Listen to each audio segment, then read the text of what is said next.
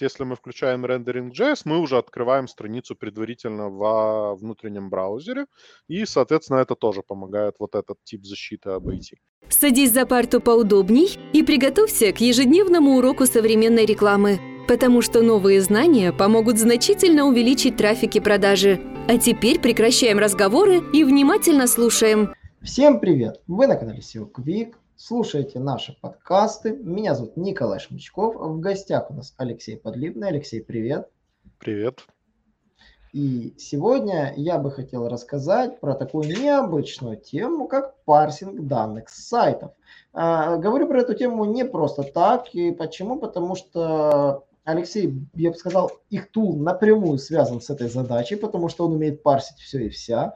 Вот. Но вот вопрос парсинга данных сайтов, зачем он нужен, а, кто его применяет, для каких задач нужно что-то парсить, для каких задач нужно парсить выдачу, для каких нужно задач парсить какие-то конкретные сайты.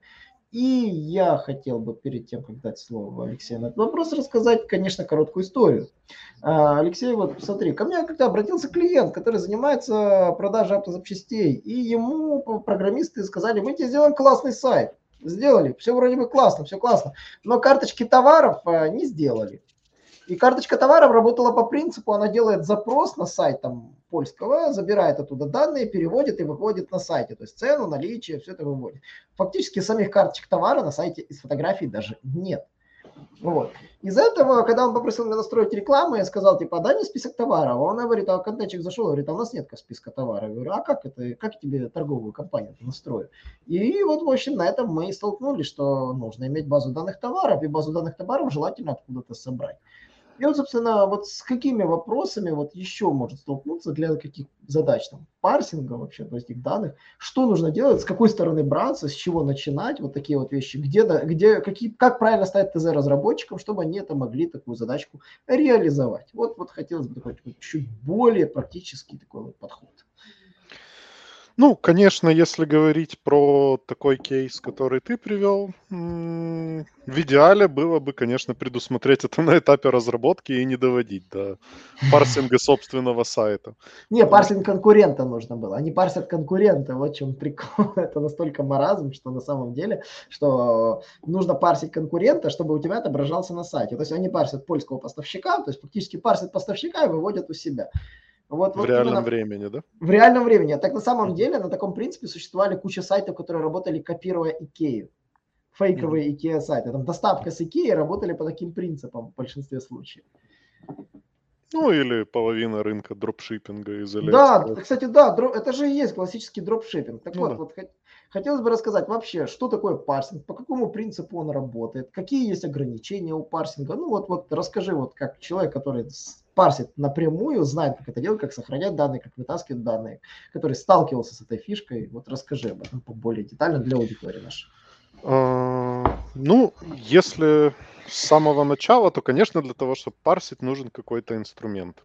Uh-huh. Если есть навыки, то, конечно, некоторые продвинутые э, ребята пишут собственные парсеры там на Python и на других прикладных языках. Это тоже возможно. Ну, конечно, обычному юзеру, там, который занимается просто бизнесом, там, владельцу этого сайта, скорее всего, такие способы недоступны. И тут мы приходим к инструментам. Э, инструментов тоже на этом рынке на самом деле достаточно большое количество, и у всех у них есть разный порог входа э, в плане скиллов. Если говорить о наших инструментах, то, ну, на самом деле, парсинг в том или ином виде есть и в спайдере, и в чекере. А, и, скажем так, в спайдере а, инструмент с достаточно таким высоким порогом входа, но очень универсальный. То есть можно настроить кастомный парсинг, а, ну, достаточно широкого спектра данных, и обойти ряд э, возможностей защиты, если таковая есть. А, в чекере у нас, э, скажем так, есть преднастроенные парсеры, то есть э, порог входа там вообще минимальный. Вам нужно просто отметить галочками, что вам нужно. Но, скажем так, там ограниченный диапазон данных, которые можно собирать. Ну, потому что невозможно все предусмотреть и преднастроить. Вот. Но зато, да, это сможет даже ваша мама с этим справиться. Э, теперь о том, зачем это нужно. Да, вот парсинг конкурентов, парсинг там, мониторинг цен каких-нибудь поставщиков, конкурентов, это, наверное, самый частый пример использования, зачем это нужно. Э, но есть, конечно, и другие варианты. Например, э, то, о чем мы начали говорить. Можно, в принципе, парсить свой собственный сайт, чтобы получить, э, ну, например, в табличном виде. Вы, например, никогда не заморачивались над тем, чтобы сделать таблицу со всеми вашими товарами или там постами на блоге, а для какой-то задачки, там, для настройки рекламы это понадобилось. Вот, собственно, тут тоже парсинг придет на помощь. В этом нет ничего очень сложного. А, либо, либо еще бывает э, необходимость в парсинге, например, для поиска лидов.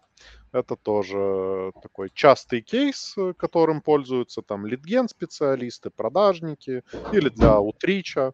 А, как это работает, тоже сейчас расскажу вкратце. А, если говорить о вот этом кастомном настраиваемом парсинге, который есть, например, у нас на Netpeak Spider и еще в ряде других инструментов, там Screaming Frog, SiteBulb, Aparser, а, то есть это, ну, можно сказать, разный интерфейс, э, там чуть-чуть разные настройки возможности, но в общем целом это примерно одно и то же. А, работает это как, э, в принципе, возможность указать программе какой-то элемент, э, какую-то деталь разметки, за которую можно зацепиться. То есть это могут быть а, XPath э, выражения или указание CSS-селектора конкретного, или регулярное выражение, или даже прямое вхождение чего-то. А, вот, с помощью этого инструментария мы настраиваем, э, собственно, правила парсинга и запускаем его. На выходе имеем а, готовую табличку, где у нас будет, например, URL товара, заголовок названия товара, там артикул какой-нибудь, наличие есть, нет, цена, разумеется. А, Все это достаточно просто настраивается. Есть э, много, даже у нас, например, для нашего инструмента мануалов готовых, есть видеоуроки. А, при желании все это достаточно просто реализуется. Ну и что вы получаете на выходе? На выходе вы получаете табличку, там э, Google Docs или э, Excel, CSV, XLSX. И, в принципе, дальше с этими данными делаете что угодно. А, что касается вот такого быстро настраиваемого парсинга, то есть все вот эти условия, ну, наиболее часто встречающиеся из них, можно преднастроить. Что мы сделали в чекере? В чекере у нас есть, например, отдельная группа параметров, это контактные данные. И, по сути, все это преднастроенные парсеры. А, какой здесь кейс применения? Очень простой. Если вы, например, э, делаете бизнес, ну, допустим, э, изготавливаете коробки для пиццы, вы знаете, что ваша целевая аудитория – это непосредственно пиццерии, доставки пиццы в вашем регионе. А, вот, например, у нас в чекере можно настроить парсинг поисковой выдачи, там Google, Яндекс, Bing, Yahoo, а, и настроить парсинг именно локальной выдачи, там пиццерии, доставки пиццы, например, в Одессе. А, за пару там секунд э, и несколько кликов вы получаете, собственно, список вашей потенциальной целевой аудитории. И дальше отмечаете просто галочками сбор тех контактных данных, которые вам нужны. Там телефон, имейл, э, ссылка на соцсети, если они есть. Э, вот все то, те способы, чем вы планируете связываться, и буквально еще там через минуту получаете, собственно, в табличке э, список, э, по сути, ТЗ для вашего продажника. Вот по этому списку, пожалуйста, продажник, звони, э, делай рассылку, добывай нам клиентов. То есть все в очень B2B просто. это само собой. Это вообще в B2B это спарсить э, лиды, это самое, самое, что, как говорится, доктор прописал. Потому что ну, ты, ты видишь клиента, а в B2C парсинг тут уже не так прокатит. Вот, э, ну, какие здесь есть подводные камни? Естественно, если бы это все было так э, весело и просто, то, наверное, это было бы более широко распространено. Э, нюанс главный это, ну, во-первых, вот технический порог входа. Для того, чтобы настроить кастомный парсинг, нужно, ну, хоть как-то на базовом уровне понимать код, даже, ну, просто разметку сайта, то есть какая там микроразметка, вот с, с помощью микроразметки э, очень просто настраивать парсинг, там, понимать основы какие-то базовые CSS, HTML, просто чтобы это все настроить. Если, конечно, мы не используем вот такие инструменты, которые совсем простые.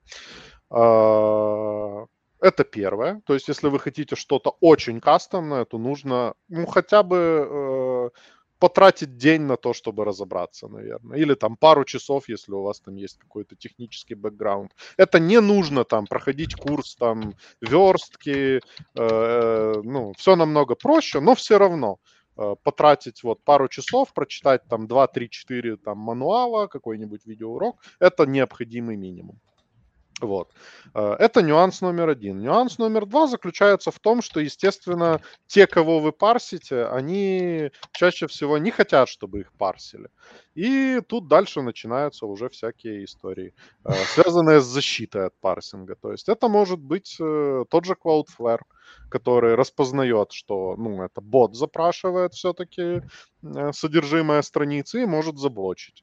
А, это могут быть уже какие-то кастомные настройки защиты на стороне сайта, которые тоже могут быть реализованы по-разному.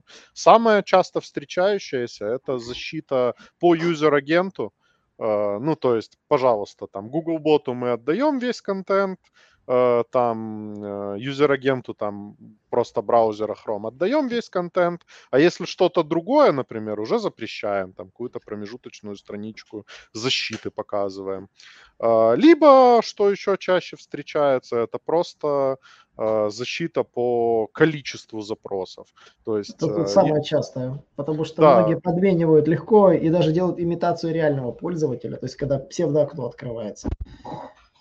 Да, да. Ну, у нас тоже возможно сделать э, а, и подобное через э, э, включение рендеринга JS. То есть, если мы включаем рендеринг JS, мы уже открываем страницу предварительно во внутреннем браузере, и, соответственно, это тоже помогает вот этот тип защиты обойти. Mm-hmm. Если это защита по количеству запросов к IP, то, конечно, тут помогают прокси. Чем больше, тем лучше. Э, кроме проксей есть э, еще такой инструмент, как просто задержка между запросами. В частности, э, ну, есть один очень крупный украинский маркетплейс, который таким образом защищается. Там есть просто у них количество запросов в минуту граничное, которое они позволяют сделать, и количество доступов в час или одно, или другое, если ты превосходишь, ну, соответственно, сразу получаешь там 429 код, по-моему. А, ну, чаще всего встречается, или какой-то другой кастомный там код ошибки. Ну, в общем, не тот контент, который мы ожидаем увидеть, соответственно, результатов парсинга мы не получим. А, ну и вот, если мы используем там, докинем десяток другой проксей в программу, если мы включим задержку между запросами, это все, конечно, замедлит сбор данных, но лучше получить данные там через пару часов, чем не получить их вообще. Поэтому таким образом можно обходить. Ну, вот user-agent, да, естественно, если прикинуться Google ботом или просто пользователем, то намного меньше вероятность, что... А такой вот э, вопрос. При парсинге парсится с одной страницы все данные, которые тебе нужны, или каждые данные парсятся разово? То есть как оно работает принципу? Допустим, у меня есть э, сайт на миллион страниц, и меня спарсит 5, 5 данных с каждой страницы. У нас э, в Netpeak Spider можно настроить и так, и так, и, в принципе, отчеты есть трех разных типов. То есть можно получить все данные, каждый ну, допустим, если мы парсим имейлы, да, и на странице 5 имейлов, мы можем получить отчет вида страница и 5 имейлов там в одной ячейке или в строке, а можем... Нет, вопрос по времени, э, именно технически. Запросов mm-hmm. делается ж миллион все равно при пяти запросах, э, при пяти метриках или при двух метриках. Делается миллион же запросов, правильно? Э, да, тут абсолютно для как бы парсинга каждой отдельной взятой страницы, нужно ее отдельно запросить, ну и произвести как бы ее рендер и распаршивание. То есть Поэтому неважно, вы... неважно, сколько мы... Но нет, мы не будем пять раз обращаться к одной странице. Если ты пять типов данных, то мы один раз страницу распарсили, нашли на ней 5, там 10, 20, любое количество тех условий, что ты задал. Сколько весит контент, который вы парсите без картинок? Вот если вот в итоге, вот если парсить веб-страницу, э, насколько может распухнуть база данных вот при парсинге? Вот когда ты пытаешься парсить весь сайт целиком? Чтобы потом уже работать с данными, которые оно по умолчанию спарсило. Ну, тут все как бы прямо пропорционально количеству условий. Но в общем и целом, э, опять же, у нас есть возможность отключить э, все параметры, которые нам не нужны. Соответственно, если мы смотрим на пример сайта с миллионом страниц, каждый дополнительный параметр это по сути плюс миллион э, как бы таблиц. Зачем? Если нам это не нужно, мы отключаем все, что нам не нужно. И если, по сути, нам нужно только 5 вот этих параметров, мы можем отключить все остальное, и, соответственно, даже для миллиона страниц это будет просто один док с весом там Ребята, скажу, скажу, что надо парсить. В первую очередь парсите то, что меняется редко. Если вы парсите вашего конкурента характеристика, как я начал с нашей истории, а, обычно характеристики запчастей меняться не будут. Они вот в таком виде, как они есть. То есть а, парсите то, что является вечно зеленым, либо коммерчески значимым. Например, вам важно парсить наличие, да, парсите наличие. Вот если вы будете его постоянно обновлять при парсинге повторном, если у вас настроена такая система. Но а, в первую очередь, что вам нужно парсить, помимо цены, цену я вообще считаю, что за ней нужно глаз да глаз иметь и свою ценовую политику тоже вести.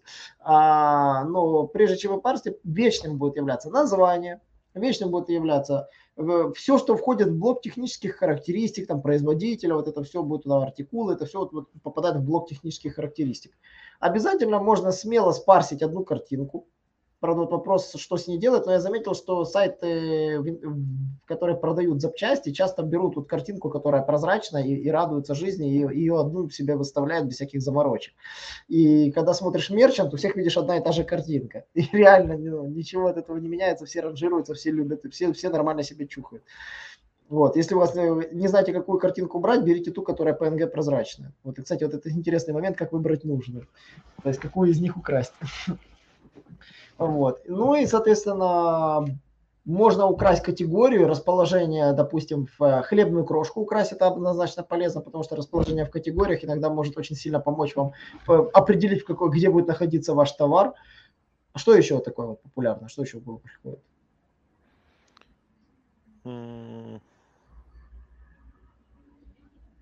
Что чаще всего фарс? Вроде бы все, с карточки товара уже все, что могли Да, да, да, да. Характеристики, цена, наличие, картинка, это золотой стандарт. Да, и хлебная крошка. Вот этот момент я тоже об этом не подумал сначала, потом понял, а потом как понял, насколько он... Ну, если они есть, если они есть вообще. Не ну, обычно они... парсят не, не каких-то слабаков, парсят обычно какого-то гиганта, и у него тырят контент, а потом его занимаются уникализацией. Вот.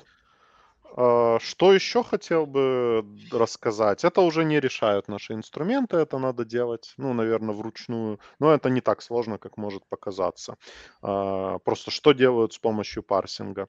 А, вот, вот этот постоянный мониторинг, это тоже такой один из э, интересных кейсов. Например, э, вы занимаетесь э, продажей или покупкой там, какого-то очень высококонкурентного, востребованного товара. Там могут быть айфоны какие-нибудь. Но я видел живой пример, в частности, на PlayStation 5, которые вышли уже, по-моему, около года назад, но до сих пор их нет нигде в наличии. Вот как-то они не рассчитали с поставками. У меня друг продает, ребятам будет интересно. На самом деле, да, они реально с рук, из рук в руки только ходят. Другого объяснения их нет. Ну да. И нужно мониторить цены, правильно я понял? Да, да, нужно мониторить даже и цены, и наличие. Вот. Э, я видел даже в Украине несколько ботов, которые просто в реальном времени там где-то раз в минуту стучаться там на розетку, на Алло, на Комфи, на Эльдорадо, везде, ну, на все основные магазины, где она есть. И только если видят, что статус изменился из нет в наличии на в наличии, э, это сразу, естественно, попадает в, куда-то в Google табличку промежуточно, на которую уже подписан Telegram-бот. И только если есть изменения, бот сразу подписанным на него людям шлет. Так, в розетке минуту назад э, изменился статус на в наличии. Беги, может успеешь. Вот такое можно делать с парсингом. Для бизнеса это очень даже может быть нужно. Если вы действительно работаете в высококонкурентной нише, вам будет полезно узнать, что тот же товар, которым вы торгуете, например, 5 минут назад у конкурента подешевел. Вы тут же можете скорректировать как бы свой Или бизнес. закончился, вы можете цену поднять. Да, да, или так. То есть это все важно, скажем так, для высококонкурентных ниш. И, кстати, да, вот, вот нюанс, получается, написать такие парсеры для своего бизнеса, это то, что нужно. Это такая, знаете, уже не seo это такой тяжелый хард, хард-маркетинг, да, но на самом деле, когда я работал в интернет-магазине, у нас был отдельный человек, который занимался мониторингом цен. Тогда это делалось вручную, он сидел вручную, переглядывал, проверял, звонил, вызывал наличие, то есть это была ручная процесс.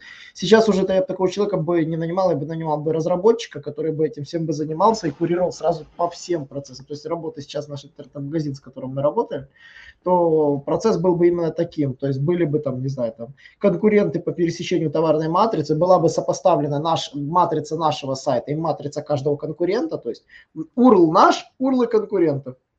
Прогонялся бы бот и прогонял бы, то есть по выдаче там цена наличия, цена наличия, просто сдавал бы цена наличия и сообщал, где цена упала или где наличие исчезло и сообщал бы нам для того, чтобы мы вовремя там хоп, цены такие, о, подняли, рассылочку, о, сделали, в рекламу, о, пустили. Уже принимаем решения, которые, ну, однозначно работают, и не надо за ними бегать там, что-то выдумывать. Ну, есть даже проще пример, вот такой реал-тайм мониторинг, он крайне важен для э, того, как работать со своими ставками в PPC-компаниях. То есть тут надо моментально реагировать. Там у конкурентов исчезло, все, подняли ставки. Конкуренты демпингуют, можно, да, или вообще... Но сейчас беду такой Google сделал, он вообще ручным ставкам отдал нижний приоритет. Сейчас автоматические стратегии имеют высокий приоритет, и это очень сильно бесит. Ну, но с одной стороны облегчает, потому что ты можешь зайти вот просто с приложения, просто подкрутить ставку просто в этом бегунком и выйти себе спокойно. То есть вообще для целой компании можешь выставить себе как тебе хочешь. Там для целой группы, для спектра групп объявлений в ручном режиме.